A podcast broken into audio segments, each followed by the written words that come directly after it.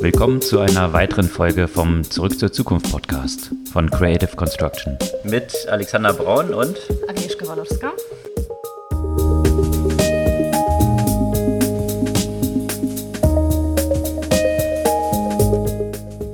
Was gab's Neues letzte Woche? Es gab ein paar spannende Longreads zu unterschiedlichen Themen. Allerdings. Ähm, Ich glaube, was mich äh, tatsächlich so am meisten gefesselt ist, vielleicht ein bisschen zu viel gesagt, aber was ich echt spannend fand, war der Beitrag über die Amazon-Nomaden. Das war echt ein interessantes Phänomen. Und, und zwar, ähm, also mir war es ja auch gar nicht, gar nicht bewusst, dass es auch so eine weit verbreitete Praxis ist. Äh, das passt ja eigentlich auch so ein bisschen, bisschen zu dem, letzte, letzte Woche haben wir schon ein bisschen gesprochen darüber, dass Walmart versucht, äh, sich ja gegen Amazon zu positionieren. Und äh, da fand ich natürlich lustig, dass ähm, gerade von Walmart oder auch von Target und anderen von solchen Supermärkten, die eben sogenannten Amazon-Nomaden nach Schnäppchen jagen, Also eine Symbiose irgendwie besteht. genau so eine gewisse Symbiose besteht. Also die jagen dort nach Schnäppchen, prüfen das äh, mit der Merchant-App von, von Amazon. Also Amazon hat ja auch eine äh, App quasi rausgebracht, bei denen man gleich feststehen, feststellen kann, wie populär potenziell ein bestimmter äh, Artikel auf Amazon sein konnte und was für einen Umsatz und Gewinn man damit machen konnte.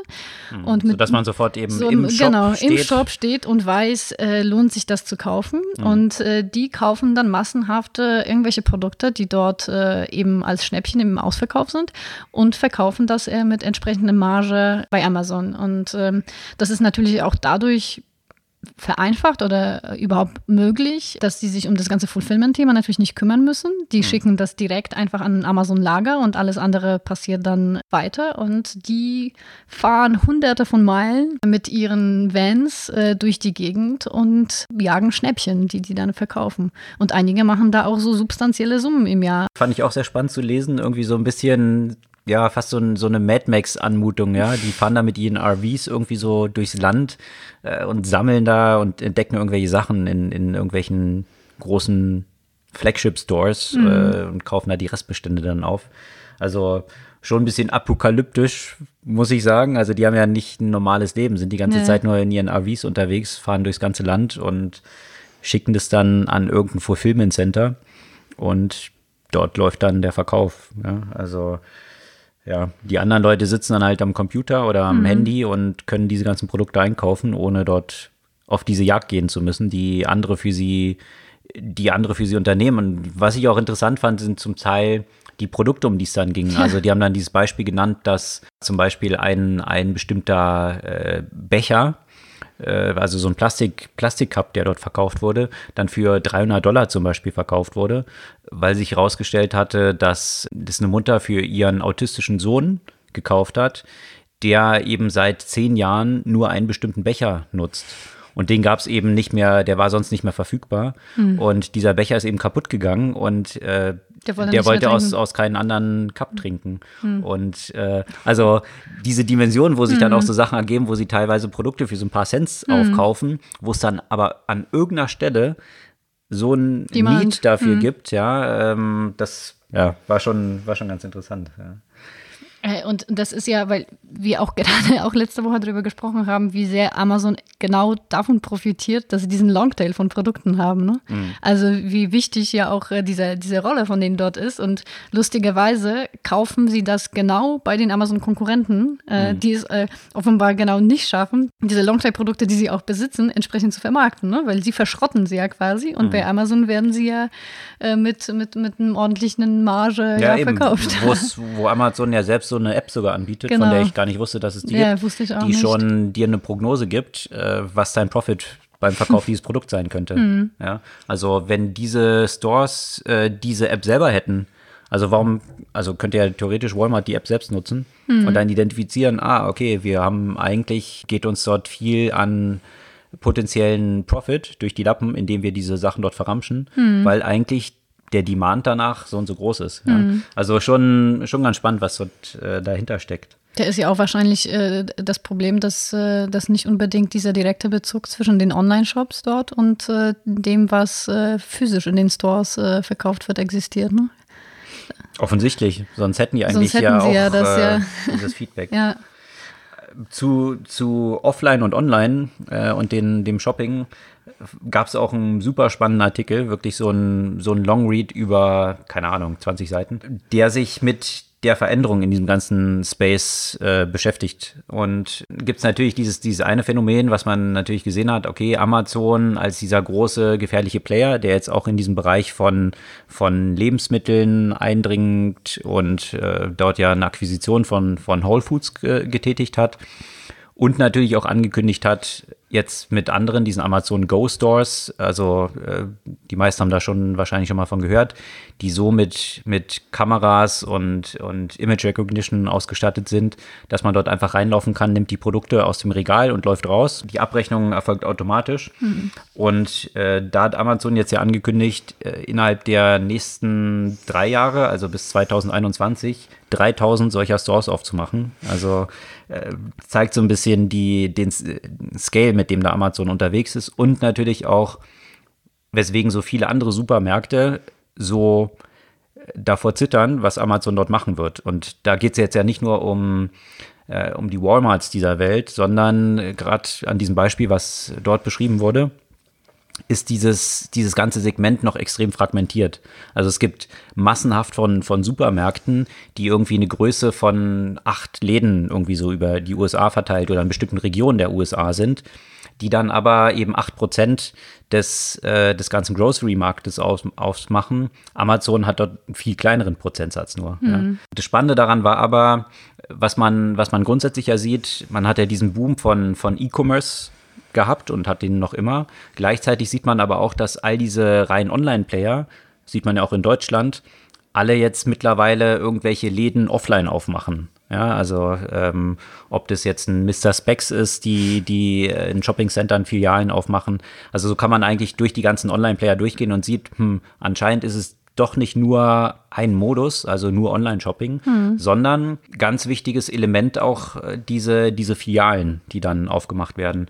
Und das war sehr interessant in diesem Artikel beleuchtet, wie diese Filialen zu so einem bestimmten Bra- Brand-Statement eigentlich werden. Also es ging da um einen Architekten, der so ein riesiges Team aus Behavioral Scientists und vielen Disziplinen dort eben zusammengestellt hat, die für Supermärkte ein neues Design schaffen. Und ein Design schaffen, wo eben Emotionen eine große Rolle spielen, weil er es so dort drin beschreibt, dass es ja irgendwie merkwürdig ist, dass die ganze Werbeindustrie basiert ja nur darauf, eine bestimmte Story zu transportieren, bestimmte Emotionen zu transportieren. Und ist bei jedem klar, dass das anscheinend einen Impact hat auf die Leute. Aber Supermärkte traditionell sind eigentlich nur auf die reine Utility. Ich brauche ein Paket Milch, okay, hat man ein Regal, da steht Milch drin, ich gehe rein, nehme die Milch, gehe wieder raus, ähm, ausgerichtet sind. Und gar nicht damit spielt, was kann man eigentlich, was ist eigentlich die Kernstory, die eine bestimmte Marke hat und wie kann ich die als ein Erlebnis in diesem Laden inszenieren? Und ich finde, da sieht man ja in Deutschland auch jetzt viele Veränderungen, wenn man jetzt so überarbeitete Rewe-Filialen sich zum Beispiel anschaut. Da ist, ist ja Tag und Nacht wie äh, gegenüber dem, wie sie früher so waren. Ja, Dann Oder man sieht ja zwischenzeitlich, also ich sehe hier die eine bei mir in der Straße Mhm. und dann sehe ich die zum Beispiel zwei Kilometer weiter und dann merkst du sofort, dass die dann überarbeitet Ja. wurde, weil die erzählt gleich einfach eine ganz andere Story. Also Absolut. Mhm. die eine ist wirklich Commodity und diese Commodity-Dinge, die können eigentlich noch viel besser effizienter tatsächlich äh, online erledigt werden. Ne? Genau. Und weil da, das kann ich dann einfach erledigen. Wenn ich nämlich aber ein bisschen Erlebnis ähm, haben möchte, dann habe ich wieder diesen Offline-Bezug. Und Mhm. die müssen aber, weil ich glaube, das liegt ja auch daran, dass die früher einfach beides abdecken mussten. Ne? Also so ein Rewe, ich muss die Leute vielleicht so ein bisschen was Neues zeigen, aber, aber gleichzeitig sollen sie dann irgendwie das kaufen, was sie kaufen wollen. Und jetzt kann, kann ich vielleicht ein bisschen mehr Trennung in dieses Mhm. Thema halt äh, reinbringen, ein bisschen Differenzierung. Absolut. Und äh, das, das war auch so ein bisschen der Tenor dieses Artikels, wo, wo ich fand, dann auch rauskam, dass Amazon natürlich der eine Trend ist, der dort eine Rolle spielt, vor denen die Supermärkte Angst haben, was dahinter steckt, was auch diese, zu dieser Veränderung mitführt.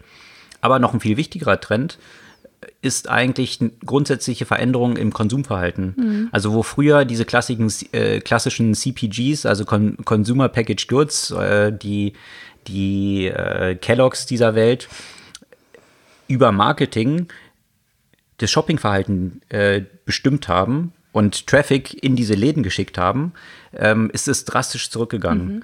Leute sprechen nicht mehr so auf diese großen Brands an, sondern es hat eine starke Differenzierung in, in Brand in Brands stattgefunden, dass, dass eben auch kleinere Sachen gesucht werden, was natürlich dann auch ganz gut in solche Stories reinpasst, mhm. die ich dann aufbauen kann, dass ich Lokal irgendwie so Local und Food und, und genau Fairtrade und all, all, all diese das, ne? Sachen ne? und äh, das tatsächlich dann dazu führt, dass die Leute auch, wenn ich das eben nicht nur an dieser Utility, ich brauche ein Produkt und gehe wieder raus, mhm. orientiere, sondern so eine Story erzähle, dazu führt, dass die Leute wesentlich länger in diesen Läden verweilen und damit auch zu mehr Umsatz führen. Mhm. Und äh, in Konsequenz aber wiederum ist auch die Story, die Amazon dann erzählt mit ihren Go-Stores, könnte man jetzt ja sagen, hm, das ist aber ja dort stark einfach nur an diese Utility, ich brauche ein bestimmtes Produkt, gehe rein und raus, orientiert, ist eigentlich auch wieder konsequent, weil das genau die Story ist, die man von Amazon erwartet. Die Story von, von einer Effizienz, von einer Technikunterstützung, hm. also eigentlich auch wiederum konsequent in diesem, in diesem Storytelling-Konzept, was Amazon eigentlich repräsentiert ist. Hm. Und dass aber eben dieses ganze Einkaufserlebnis eben nicht entweder das eine oder das andere ist, sondern dass Leute zu unterschiedlichen Zeitpunkten vielleicht auch ganz unterschiedliche Bedürfnisse haben, die das Shopping für sie erfüllt. Also mhm. manchmal ist es eben nur, ich brauche jetzt ganz schnell irgendein bestimmtes Produkt. Und manchmal ist einfach dieses ganze Erlebnis, wie ich durch so einen Laden äh, mich auch inspirieren lasse. Was koche ich denn heute Abend? Genau, mhm. ähm, dort ein entscheidender Faktor. Mhm. Also wirklich jedem zu empfehlen, der sich so ein bisschen mit Retail befasst und der Veränderung in diesem ganzen Retail-Segment ein faszinierender Artikel, sehr lang, äh, aber äh, jeder, jeder Satz ist dort wirklich spannend zu lesen. Was ich äh, nicht aus diesem Artikel habe, aber äh, auch vor kurzem eben auch gelesen habe, was auch möglich ist dank äh, durch, durch Technologie, dass man auch besser identifiziert, wie bewegen sich die Leute überhaupt in solchen Supermarkt und mhm. warum beenden sie zum Beispiel diese, dieses Erlebnis? Ne? Oder warum mhm. gehen sie raus? Warum, warum gibt es ja quasi einen Abbruch in der Conversion sozusagen? Mhm. Und äh, da wurde zum Beispiel rausgefunden, dass äh, wenn die Leute sich körperlich berühren, mhm. dass es für die auch gar nicht bewusst ist, aber unbewusst unangenehm ist und die sehr schnell aufhören einzukaufen und gehen entweder zur Kasse oder gehen halt raus. Okay. Einfach nur, weil sie berührt wurden. Und äh, das ist dann wieder etwas, was auch eine, eine interessante, ein interessanter Insight ist, äh, wie man dann diese Supermärkte baut. Äh, mhm. ne? Gerade ähm, besonders als unangenehm wurde empfunden, wenn die Leute sich zum Beispiel mit dem Rücken oder mit den Hintern irgendwie beim, beim Rausnehmen von einem Regal zum Beispiel angefasst haben. Was in den USA aus mehreren Gründen ja schnell mal passieren kann. genau. Äh, aber auch hier ähm, kann es ja auch durchaus passieren. Und da kann man natürlich solche Sachen dann ja auch äh, verhindern durch, durch intelligentes Design und, äh, und, und in Besucherführung letztendlich. Mhm. Ne? Mhm. Ja. Das war tatsächlich auch in diesem Artikel noch geschildert, äh, dass, dass sie tatsächlich dann auch, weil die Leute dann länger verweilen mhm. und eben das nicht abbrechen, plötzlich die Parkplätze ganz neu kalkulieren müssen, weil sie sonst eine bestimmte Anzahl von Parkplätzen pro 1000 Besucher einkalkuliert hatten und das hat immer ausgereicht und nach dem Redesign des Ladens plötzlich wesentlich größere Parkplätze mhm. brauchen, weil die Leute dort länger drin verweilen und deswegen nicht so ein, so ein Durchsatz ist. Mhm. Also ist jetzt vielleicht kein neues Thema, aber ich fand es äh, ähm, immer wieder interessant, mich da reinzulesen, das ganze Streaming- äh, und Netflix-Thema, vor allem, weil ich ja äh, so spätzündermäßig jetzt gerade auch äh, Game of Thrones geguckt habe. Äh, die Tatsache, dass ich jetzt das angefangen habe, hat mir auch die super Möglichkeit des Binge-Watchings gegeben. Äh, ähm, und was mir dann natürlich aufgefallen ist, da ist ja Netflix raus, bei der quasi populärsten Serie, ne? Da ist sie, du kannst das über Amazon äh, Prime zum Beispiel kaufen. Wo sind sie raus? Also bei, bei ja. also dadurch, dass bei Game of Thrones. Genau, bei Game of Thrones, ja, okay. weil äh, der Punkt ist halt, Netflix hat ja nur das reine Abo-Modell. Weswegen sie sich, also ich habe mich gefragt, ob sie sich dadurch auch nicht so ein paar Möglichkeiten verschließen, die zum Beispiel Amazon Prime hat. Die haben zwar das Abo-Modell, aber gleichzeitig kannst du dann View on Demand äh, letztendlich buchen weswegen sie auf mhm. der einen Seite ja quasi die eigenen Sachen haben, die im Streaming sind, aber auf der anderen Seite können sie zum Beispiel auch äh, die Serien oder Filme äh, von zum Beispiel HBO äh, auch anbieten, wo die Nutzer das quasi nicht in dem Abo haben, sondern dafür bezahlen müssen. Und somit haben ja quasi zwei mögliche Revenue Streams. Ne? Auf der anderen, anderen Seite die eigenen Sachen, auf der anderen Seite noch on top quasi die, ähm, die sonst nicht verfügbaren. Na gut, hat Netflix ja bis vor kurzem, also haben ja immer noch viele Shows, die jetzt vielleicht nicht von HBO sind, aber nee, Netflix nee. hat ja einen hm. großen Katalog von, von Sachen, die jetzt nicht nur ihre eigenen Sachen sind. Das weiß ich, äh, aber was ich damit meine, ist halt, die, die kriegen ja quasi nur die Rechte, die in diesem Streaming-Abo-Modell äh, erhältlich sind, während Prime, dadurch, dass sie auch dieses äh, Pay-per-View mhm. äh, anbieten, kriegen sie ja auch noch, noch die anderen, Shows kommen sozusagen. sie noch an andere Shows. Ne? Okay. Und, ähm, und, und zum Beispiel sei es jetzt hier Game of Thrones, was jetzt wahrscheinlich schon die populärste Serie so den letzten Jahren waren, da, da macht, kann Netflix damit ja quasi keinen Umsatz machen mhm. und Amazon Prime mit eigentlich dem gleichen Geschäftsmodell, der darauf basiert, so ein Streaming-Flatrate äh, anzubieten, kann mhm. on top quasi trotzdem okay. noch die anderen Sachen halt anbieten. Ne? Aber ist es tatsächlich auch in den USA so? Also kann, kann man nicht. über Amazon, weil klar, in Deutschland gibt es halt kein HBO. Mhm. Also von daher müssen sie sich überlegen, wie kann ich das hier monetarisieren. Mhm. Äh, ähnlich war es ja auch mit Netflix und House of Cards. Als House of Cards hier in Deutschland eben, Sky, ja. als, als Netflix noch nicht in Deutschland mhm. existierte, haben sie die Rechte ja an Sky verkauft und dann ist Netflix hier auf den Markt gekommen, aber man konnte die aktuelle Staffel von House of Cards auf Netflix gar nicht schauen, weil sie Rechte. Stimmt, ja. Also ähm, das weiß ich nicht genau, wie das in den USA ist, aber es ist ja trotzdem grundsätzlich so, mhm. dass Netflix äh, eben dieses, diese Option ja gar nicht bietet. Entweder oder. Ne? Die, hat ja. ja. die haben ja quasi nur dieses Streaming und dann könnte man sagen, es ist vielleicht konsequent, mhm. aber vielleicht ist es einfach so ein Stück Kuchen, was sie dann dadurch abgeben. Mhm. Äh, vor allem, wo jetzt äh, quasi jeder von, also HBO, Disney, alle ihre eigenen Streaming-Dienste jetzt äh, mhm. letztendlich anbieten. Und klar, also Netflix äh, hat ja ordentlich ähm, in den letzten Jahren abgeräumt, äh, weil sie ja quasi als Erste diese, diese Möglichkeit erkannt haben. Aber da prophezeien einige sogar, dass deren Glory Days vorbei sind. ja, ist so ein bisschen die Frage, wie sich jetzt entwickeln wird. Ne? Mhm. Ne? Natürlich hast du mit der Ankündigung von Disney, äh, mit dem eigenen Abo-Service Disney Plus, mhm. da ist die Aktie von Disney natürlich gleich mal nach oben geschossen, weil Disney natürlich, wenn man sich so die ganzen Zahlen anschaut im Kino, ja. Mhm. Marvel gehört dazu, mhm. die ganzen Disney-Filme. Also äh, du kannst dir eigentlich die ganzen Top-Seller im Kino anschauen. Mhm. Äh, die kommen alle aus irgendwelchen Disney-Studios, ja. Und da Disney jetzt angekündigt, das wird alles, ich glaube, ab dem kommenden Jahr schon äh, Netflix nicht mehr zur Verfügung stehen. Mhm. Bisher hatte eben Netflix dort äh, bestimmte Agreements, dass sie, dass sie äh, bestimmten Betrag an Disney oder auch andere gezahlt haben und diesen Content lizenziert haben. Im Zuge der eigenen Streaming-Dienste ziehen die das jetzt aber alle zurück. Hm. Also du hattest HBO erwähnt, HBO gehört ja zum Konglomerat, was wiederum von AT&T jetzt aufgekauft hm. worden ist.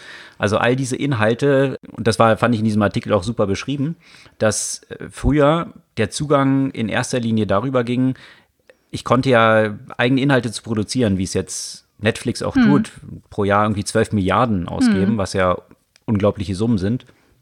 So kann man ja nicht starten. Hm. Das heißt, sie sind zunächst dadurch gestartet, dass sie einfach Lizenzen gekauft haben, existierende Inhalte.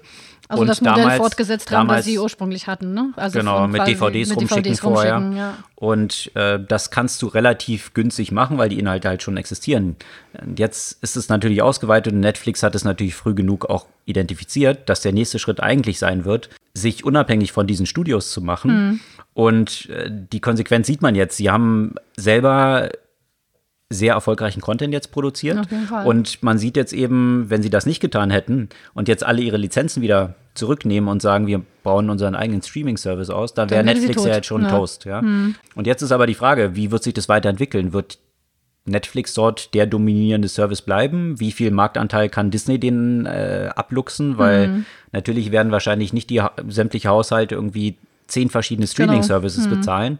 Also müssen sich die Nutzer dann irgendwann entscheiden, äh, habe ich den Account, habe ich den Account und wo sehe ich da den größten Wert? Und das ist natürlich schon eine spannende Entwicklung, die, die sich jetzt dort abzeichnet. Und eine Entwicklung, die nicht unbedingt, äh, von der nicht unbedingt die Nutzer profitieren werden.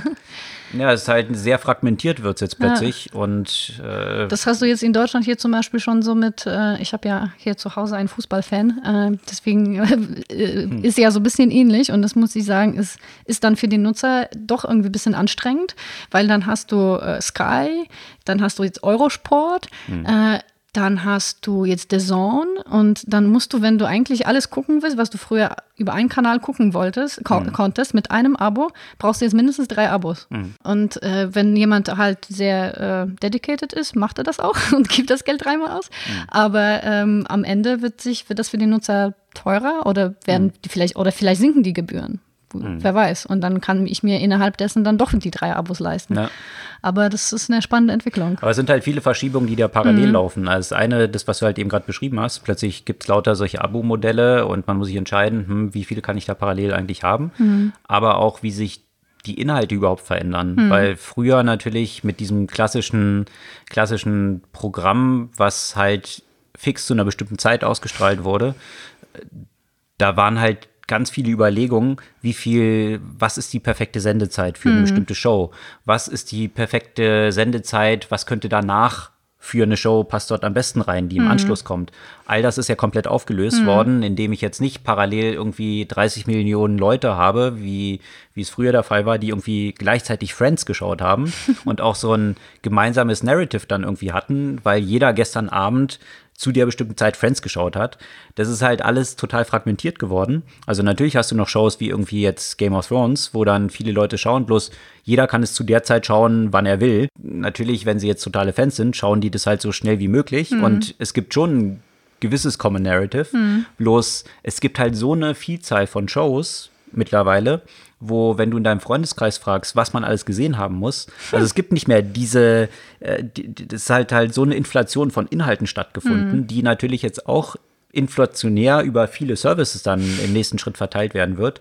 Also, und auch sehr unterschiedliche Shows dann aber auch gleichzeitig wiederum ermöglicht, ja. Also was, was an Qualität an Inhalten produziert wird, äh, ist natürlich enorm. Ja. ja. Und auch die Budgets, die dahinter stecken. Gleichzeitig kann halt nicht jede Show so aufwendig sein wie ein Game of Thrones, was ja natürlich sehr viel Geld pro Staffel kostet, sondern auch die Diskussion ist, wird HBO mit so hochwertigen Shows künftig dann auch irgendwelche, irgendwelche Game-Shows produzieren müssen, um einfach, wenn sie jetzt ihren eigenen Streaming-Service haben, äh, genug Programm anbieten zu mhm. können, weil darum geht es ja. Es muss ja, das ist ja die Kalkulation von so jemand wie mhm. Netflix, da muss ja jetzt nicht jede Show für sich ähm, super erfolgreich sein, sondern es muss beim Nutzer das Gefühl entstehen, dass halt ständig neue Sachen sind und ich halt und, ja genau und ich äh, ständig ja. irgendwie was Neues gucken kann, mhm. weil ich ja nicht die einzelne Show kaufe, mhm. sondern ich kaufe den Zugang zu mhm. diesem Service und wenn ich dann das Gefühl habe, da kommt nicht genug nach, dann kündigen halt die Nutzer. Mhm. Und dann ist plötzlich dieses ganze, die Entwicklung dieser Inhalte auch zum riesigen, das wurde dort auch in einem anderen Artikel, können wir auch noch dazu posten, mhm. ganz gut beschrieben, wie dieses ganze Creative-Thema zu so einem Data Science-Thema geworden ist, ja, wo du genau identifizierst, welche Segmente hast du dort eigentlich und welche sind die profitabelsten Segmente, die was genau schauen. Und das sind dann in der Regel Segmente, die, die irgendwie eine Show, die früher gestern Abend lief, die dann halt noch irgendwie zeigen. Also das hat sich halt sehr verschoben. Hm. Was ich auch spannend fand, und dazu gab es letzte Woche eine ganze Menge Artikel. Ähm, vor einem Monat ist es ja in Deutschland endlich losgegangen. Alle hatten drauf gewartet die E-Scooter. ich nicht. ja, so wie sich zeigt, auch eine ganze Menge nicht. Ähm, da sind jetzt so ein paar interessante Studien dazu rausgekommen. Aber was, was auf jeden Fall interessant ist, nach einem Monat so einen gewissen Reality-Check mal zu machen. Wo stehen wir?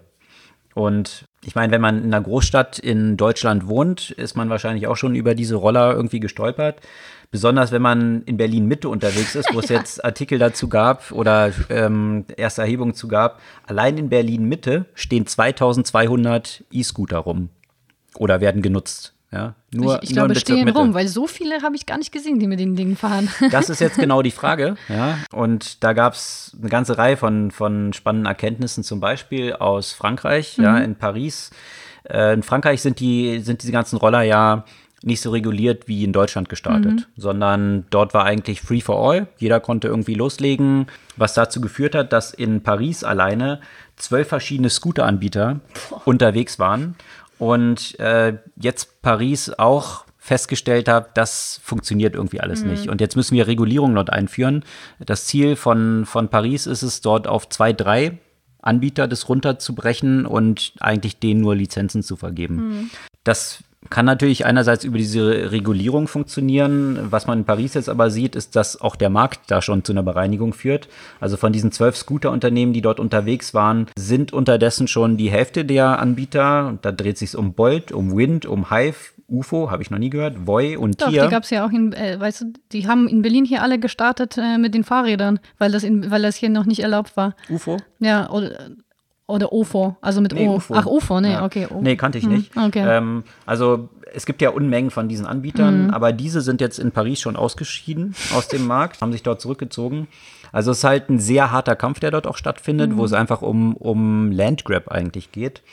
Deswegen sind solche Statistiken dazu ganz interessant und unter anderem gibt es dort Erhebungen jetzt zu. In Deutschland werden die Fahrzeuge wohl im Schnitt ähm, zwei bis dreimal im Tag genutzt. Eine Studie von BCG wiederum geht davon aus, dass die Roller fünfmal pro Tag genutzt werden müssen, damit es innerhalb von vier Monaten irgendwie Rentabel. sich rechnen kann. Wie wir auch schon im vorigen Podcast mal dazu berichtet hatten, gab es ja auch einzelne Statistiken aus den USA, äh, die ziemlich klar gezeigt haben, dass die Roller in der Regel gar nicht vier Monate überleben. Dort ging es dann darum, dass sie gesagt haben, naja, Break-Even ist so nach sechs Monaten erreicht. Die durchschnittliche Haltbarkeit von diesen Rollern, die eigentlich gar nicht für Vermietung ausgelegt sind, ist tatsächlich aber nur so ein Monat.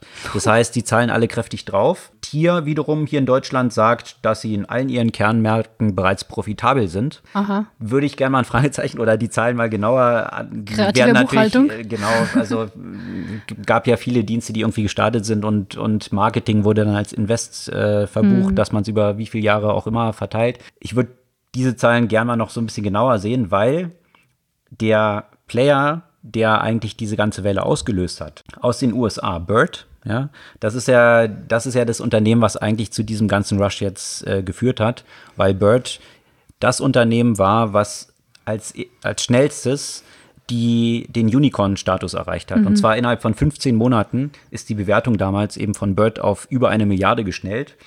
Und wohlgemerkt, vier Monate später nur haben sie die nächste Runde geraced, dann schon zu einer Bewertung von über zwei Milliarden. Also das zeigt diesen Hype, der dort drin steckt, der einerseits äh, durch extreme Aktivierungsraten auch äh, durchaus fundiert ist. Ja? Also äh, die, die Nutzungsraten, das hat man so, so, ein- so einen Uptake hat man in so kurzer Zeit halt einfach noch bei keinem Service gesehen. Jetzt zeigt sich aber auch, äh, gab es einen Artikel dazu zu Bird, dass wo sich so ein bisschen in Frage stellt, wie nachhaltig ist diese Nutzung. Jetzt mal abgesehen davon Nachhaltigkeit von diesen Rollern, die dann verschrottet werden, Akkus inklusive, also Umwelt, Sustainability, was ja so ein bisschen das proklamierte Ziel auch ist, Autos aus der Innenstadt, Elektro, nicht ganz so wirklich äh, gegeben ist. Und Bird hat jetzt aus internen Dokumenten hat sich ergeben, dass sie im letzten Jahr bei einem Umsatz von 15 Millionen 100 Millionen verloren haben. Also der Umsatz ist kräftig eingebrochen und deswegen ist Bird jetzt, obwohl sie schon 700 Millionen an Funding aufgenommen haben, jetzt wohl dabei, eine weitere Runde mit 300 Millionen zu versuchen aufzunehmen. Es wird natürlich jetzt fraglich sein, ob damit dieser, dieser Hype, wenn man jetzt diese Zahlen sieht, so, Naja, was natürlich schon, schon ein Heißluftballon ist, so die ersten Kratzer bekommt. da spielen sie ja in der gleichen Liga wie Uber und WeWork halt, ne? Genau, genau. Es, äh, bloß, dass es dort alles eben, naja, nochmal supercharged ist, ja, vom Tempo und so schnell was steigt, desto schneller kann es dann auch fallen. Und ich bin gespannt, was es, äh, was die Konsequenzen von diesen Entwicklungen, weil natürlich Bird, also die meisten, die meisten äh, Unternehmen, die hier gestartet sind in dem Markt, in Europa und Deutschland, die sind natürlich, natürlich auch in dem Markt, um möglichst schnell einen Exit irgendwie zu haben und, und viel Geld dort mitzunehmen. Wenn jetzt aber diese Haupt-Exit-Partner wie ein Bird oder ein Lime, die wahrscheinlich die wahrscheinlichsten äh, Käufer von, von irgendeinem dominanten Player, der hier in Europa entstehen soll, sein würden, Wenn sie selbst äh, abkacken, dann wenn, wird da nichts. Wenn die selbst halt kein Geld verdienen, äh, ist die Frage, ja, Geld verdienen, klar, muss Uber auch nicht. Die haben aber die ganze Zeit auch riesige Wachstumszahlen hm. hingelegt, ja. Wachstumszahlen, die natürlich mit viel, äh, mit viel Venture Capital erkauft sind. Bloß wenn jetzt der Umsatz rückläufig ist, hm. das ist immer ein sehr schlechtes Zeichen. Hm. Und dann haben die Investoren dann irgendwie auch keinen Bock. Also äh, ein starkes Wachstum zu finanzieren, kann man immer rechtfertigen. Ein rückläufiges Wachstum finanzieren, das ist dann ja.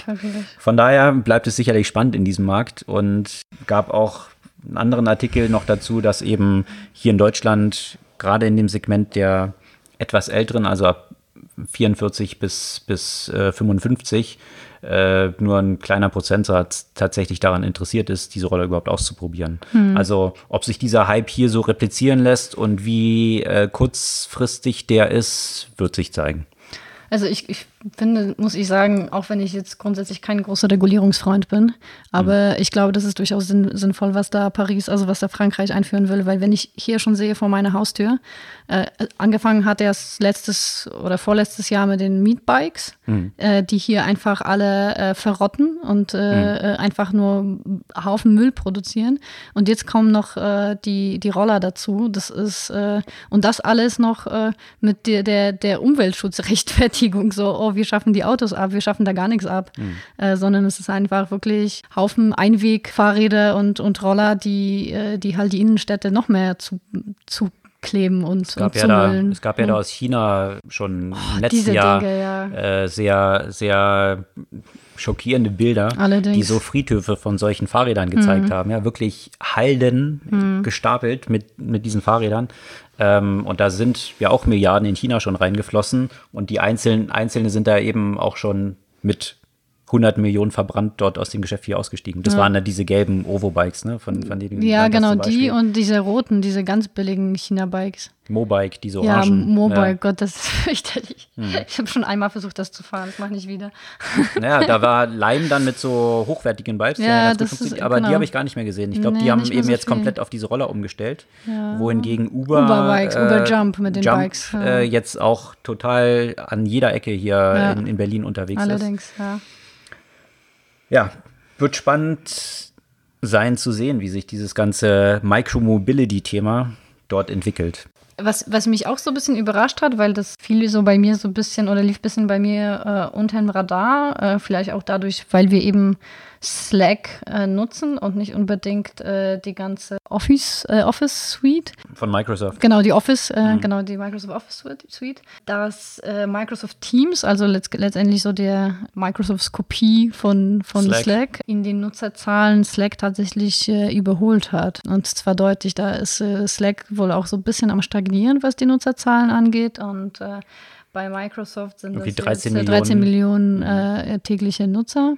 Da, Slack lag so bei 9 Millionen tägliche genau, Nutzer. Genau, 9 oder 10, genau, genau. Ich glaube, das ist natürlich äh, auf der einen Seite ist, ist das, was äh, Slack eigentlich auch groß gemacht hat, dass es so ein Single-Purpose-App ist, ne, die jetzt in nichts integriert ist, sondern einfach mal einfach zu nutzen und sofort da ist. Äh, gleichzeitig aber selber viele Sachen integriert. Genau, gleichzeitig aber selbst viele Sachen integriert, also im Nachhinein ist vielleicht das, was, äh, was die im, im, in Konkurrenz zu Microsoft ein bisschen schwächt, weil natürlich, ja, Microsoft wird gerade im Enterprise-Kontext äh, eigentlich so gut wie überall verwendet. Ne? Also welches Unternehmen nutzt mhm. nicht die Office-Produkte? Und, und, hat damit die eigene Suite von Sachen, die dann genau. nahtlos sich da integrieren, sozusagen auch, ne? Und, und die Userbase von. Und die hat man die Möglichkeit, denen ja auch das äh, immer wieder auch anzubieten. Ne? Ja. Also die machen da auch sehr offensiv Werbung, äh, was die mhm. Nutzer angeht. Äh, Teams kriegt man halt gratis dazu. Genau, kriegt man, kriegt man gratis dazu und man kann es quasi auch nicht abbestellen, mehr oder weniger. Mhm. Äh, also äh, die, die Kommentare dazu sind ja unterschiedlicher. Also es gibt ja auch Nutzer, die sich darüber so ein bisschen lustig machen und sagen, nein, äh, Microsoft Teams hat nicht äh, 13 Millionen Nutzer, sondern 13 Millionen Leute, die das nutzen müssen. Mhm. So in dem Kontext, weil das ja einfach mit drin ist und somit wird das halt genutzt. Das hat jetzt nicht unbedingt nur was mit Toys zu tun, aber und, äh, und grundsätzlich, wie gesagt, die, die Kommentare bezüglich der Usability und Performance auch nicht unbedingt immer, immer gut waren. Aber ja, letztendlich haben sie diese Vormachtstellung, die sie ja auch früher auch lange Zeit zum Beispiel mit dem Internet Explorer hatten. Mhm. Und äh, die können sie ja sicher gut nutzen. Ja, das war durchaus in diesem Artikel auch diskutiert, ob das, was wir jetzt hier mit Slack und Microsoft Teams sehen, ob das so ein bisschen die Wiederholung von Snapchat versus Facebook ist, wo Snapchat so total meteorisch äh, durch die Decke gegangen ist und äh, dann hat da Facebook mit der Verbreitung so ein bisschen die Luft rausgelassen, indem mhm. sie einfach die ganzen Sachen kopiert hat und die Verbreitung schon hatten. Das ist die Frage, ob sich das hier auch so ein bisschen darstellt. Also das, was du gesagt hast, dass es eigentlich schon eine große Installed Base aufgrund dieser ganzen Firmenkunden mhm. von, von, Microsoft natürlich gibt, ist, ist natürlich ein großer Vorteil, den, den Microsoft dort hat. Mhm. Problematisch sehe ich es dann für Slack so ein bisschen, wenn die Nutzerzahlen stagnieren. Also mhm. ähnlich wie wir es gerade diskutiert hatten mhm. mit Bird. Mhm. Ähm, wenn es mehrere Player in einem Markt gibt, ist ja grundsätzlich kein Problem weil es zeigt ja, das macht ja den Markt für alle im Zweifel nur größer. Bloß wenn dein eigenes Wachstum irgendwie so ein bisschen kneecapped ist durch den Konkurrenten, dann ist es, glaube ich, gerade wenn du jetzt gerade an die Börse gegangen bist, wie es bei Slack der Fall ist, so ein bisschen die Frage, mhm. ja, ist diese Wachstumsstory dann noch intakt? Apropos stagnierende Nutzerzahlen, äh, da gibt es ja auch mal wieder Informationen zu, zum Thema Facebook und Instagram. mhm. Ja, also äh, um Instagram hat man sich ja bisher eigentlich wenig Sorgen gemacht, aber auch bei Instagram geht so äh, alles nach unten. Äh, vor allem, wenn man sich jetzt auch so die Engagementraten ja auch zum Beispiel bei den sogenannten Influencern, dass die Engagementraten deutlich, also um die Hälfte nach unten gegangen sind. Man hat ja schon die Influencer, die Instagram-Influencer als so das Einzige, was man eigentlich jetzt als Marketing machen, äh, mhm. äh, machen muss. Und jetzt, wenn man sieht, dass bei den Sponsored Posts ja äh, zum Beispiel ähm, bei, bei um, um die Hälfte fast ähm, die Raten nach unten gegangen sind, dann ähm, kann, relativiert sich das ja auch wieder. Ne? Also jetzt, wo die ganzen Unternehmen auf Instagram aufgesprungen sind mhm. und identifiziert haben, oh, ein interessanter Werbemarkt, mhm. Influencer auch, Vielleicht sind die Leute, die Influencer geil fanden, mittlerweile schon zu TikTok weitergezogen und äh, sorgen dort für die Aktivität. Mal schauen. Also, äh, ob, ob dieser Hype um diese Influencer dann dort noch so weitergeht oder sich eben jetzt auch schon wiederum auf die nächste Plattform verschiebt. Mhm. Und die jetzt 13- bis 22-Jährigen, die auf TikTok unterwegs sind, die damals noch so die Snapchat-Generation waren, die jetzt irgendwie auf Instagram ist und jetzt eigentlich auf Facebook nur noch die über 60-Jährigen unterwegs sind. ähm, das so ein bisschen zu dem, ja, zu diesem nächsten Problem für Facebook entsprechend dann wird, zu dem in, äh, Instagram ja gehört, aber mhm. TikTok eben nicht. Also zumindest scheint so ein bisschen die, dieser Novelty-Faktor und das, was so toll war an diesen Influencern, so ein bisschen sich relativiert haben. Ja. ja, und deswegen muss ja Facebook natürlich umso mehr äh, das Thema Libra vorantreiben, was sich aber ja auch äh, nicht immer nur einfach darstellt. Libra, die also, Cryptocurrency genau. von Facebook. Also falls, also Donald Trump mag sie nicht, hat man, er getwittert. Ja, ja genau. ja, ja, äh, von daher, das war's. Dann sehe ich kein Potenzial. ja. Mögen so eine Reihe von Leuten nicht, natürlich auch die ganzen Zentralbanken äh, am wenigsten und äh, wird man sehen, was so der nächste Hit für Facebook wird. Mhm. Das Potenzial ist ja riesig, aber dementsprechend auch die Widerstände, die man dort in dem Bereich dann sehen wird. Mhm. Aber gut, ich meine, die werden ja auch nicht komplett naiv da reingegangen sind und haben bestimmt ja auch diese Zeit damit einkalkuliert. Gehe ich auch äh, nicht davon aus, äh, dass sie erwartet haben, dass alle Zentralbanken sich freuen, dass jetzt eine andere Währung sie potenziell das ganze Finanzsystem mhm. umkrempeln könnte. Mhm. Also von daher bin ich gespannt, welche Lobbyarbeit sie im Hintergrund dort eben auch schon entsprechend leisten, um die Bewegung doch dorthin zu bekommen, mhm. wo sie eigentlich damit hin wollen. Schadet sicherlich nicht, dass sie dort so viele andere mächtige Unternehmen auch mit an Bord genommen haben. Das stimmt, ja. Ja, das soll es vielleicht gewesen sein, was die News angeht. Hast du noch irgendein Spannendes Buchtipp. Buch, was du empfehlen würdest? Ja, du musst, mir aber, du musst jetzt aber entscheiden, ob das ein äh, Sachbuch oder Science Fiction sein soll. Oh, Sachbuch. Sachbuch. Gut, dann habe ich äh, letztens äh, Ghostwork zu Ende gelesen mhm. von Mary Gray. Und zwar geht es jetzt darum, äh, wir haben einmal einen Artikel kommentiert, äh, der sich so ein bisschen in dieser Richtung äh, auch bewegt hat und auch von der, von der Buchautorin ja auch geschrieben wurde oder ein Interview mit ihr war. Mhm. Da geht es jetzt darum, wie stark die Algorithmen, die wir die ganze Zeit nutzen oder die ganzen technologischen Entwicklungen noch weiter im Hintergrund doch durch Menschen im, im Wesentlichen getrieben werden. Also Themen wie Mechanical Turk mhm. oder auch äh, sehr viel, äh, was zum Beispiel als Grundlage für die Verbesserung von den ganzen automatischen Übersetzungen reinfließt, dass da Scharen von äh, Sprachwissenschaftler äh, die Sachen manuell durchgehen und korrigieren und so mhm. weiter.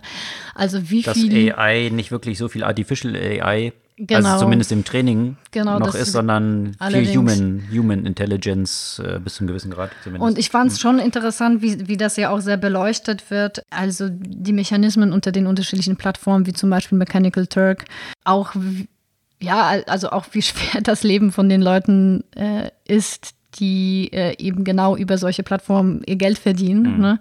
Und, äh, und auch wie wenig reguliert das ja auch zum Teil ist, dass, dass viele von denen, ähm, also ist natürlich relativ populär in Indien zum Beispiel ja, oder anderen äh, Ländern mit etwas niedrigeren Einkommen.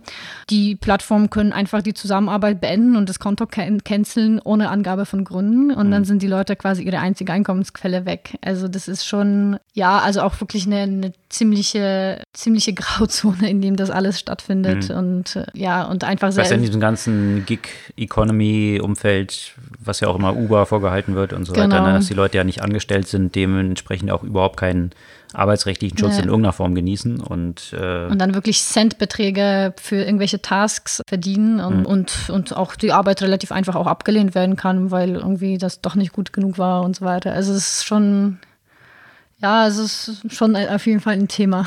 Mhm. Ja. Und auch interessant, sich das immer vielleicht mal ab und zu bewusst zu machen, wie viel von den Algorithmen, von den Technologien, die wir nutzen, äh, doch im Hintergrund durch menschliche Algorithmen noch erledigt wird im mhm. Moment. Ja.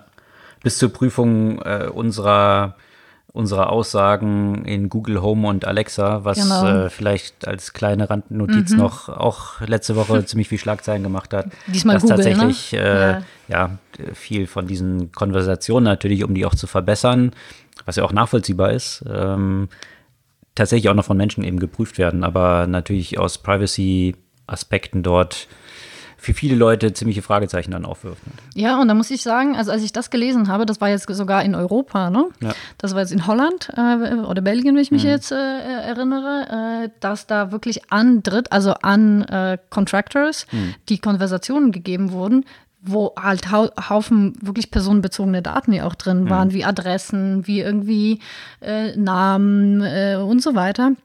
Und äh, Anbetracht dessen, dass jetzt gerade äh, zum Beispiel British Airwaves aufgrund von, von äh, Hacks und, und, Data Breaches mit einer ziemlich saftigen Strafe äh, mehrere hundert Millionen be belegt mhm. wurde, frage ich mich, ob äh, das ja auch hier in diesem Fall auch nicht der Fall sein sollte. Ne? Google hat ja dann auch gleich bekannt gegeben, dass es eigentlich ein Leak von einem Contractor ist, der damit gegen äh, die vertraglichen Verpflichtungen verstoßen hat mhm. und dafür sorgen wird, dass das nicht wieder passiert. Was aber noch nicht so ganz diese Frage beantwortet. Okay, ja. ähm, aber die Daten dürftet ihr, die selbst wenn es nicht Contractors wären, äh, dürftet ihr eigentlich mit diesen die Daten überhaupt. Also von daher ähm, ist damit irgendwie das Problem wie diese Daten rausgekommen oder dass, dass es dieses Problem existiert, ähm, damit so ein bisschen adressiert, aber nicht eigentlich die Grundlage, die nee, dahinter steckt. Eben. Und äh, das hat natürlich eine ganze Menge Leute auf den Plan gerufen, auch im Interesse von der Verbreitung solcher Services. Da gibt es ja auch eine ganze Menge User Research jetzt schon dazu. Und viele Leute sind eben skeptisch, sich so einen Speaker bei zu, zu Hause hinzustellen. Genau aus, dem genau Grund. aus diesen Gründen. Mhm. Und das ist ja dann auch nicht im Interesse äh, was eigentlich die Verbreitung solcher Systeme ja. angeht. Ja, so viel als Randnotiz, weil es gerade zu diesem Buch passte. Ich glaube, das soll es für diese Woche gewesen sein. Auf jeden Fall. Wir freuen uns über eure Kommentare, eure Likes und äh, Follows auch von unserem Account in all den Services, die es da draußen so gibt, über die ihr eure Podcasts hört. Und freuen uns auf kommende Woche. Bis dann.